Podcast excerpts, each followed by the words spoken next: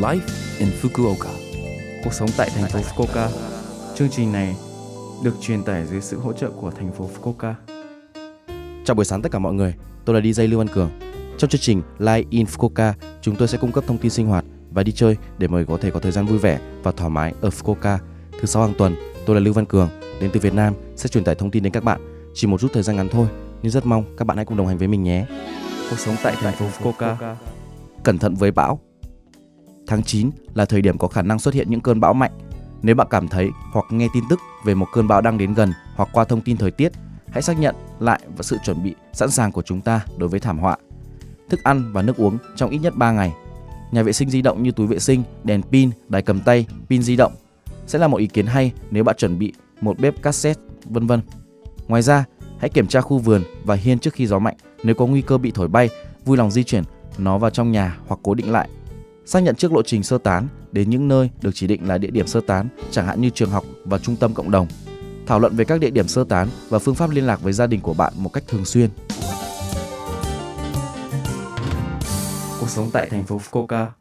Lần này là thông báo từ Quỹ giao lưu quốc tế Fukuoka Yokatopia. Giới thiệu tư vấn pháp luật. Tại Quỹ giao lưu quốc tế Fukuoka Yokatopia ở Hội trường quốc tế thành phố Fukuoka, chúng tôi cung cấp tư vấn pháp lý miễn phí hai lần một tháng cho người nước ngoài sống tại thành phố Fukuoka. Tư vấn pháp lý có từ 10 giờ 30 sáng đến 1 giờ 30 chiều vào thứ bảy đầu tiên của mỗi tháng.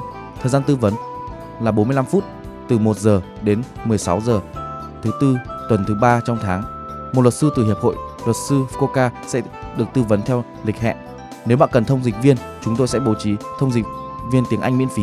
Vì vậy, vui lòng liên hệ tại thời điểm đặt trước. Bí mật sẽ được giữ kín, vì vậy hãy yên tâm sử dụng một cách tự tin.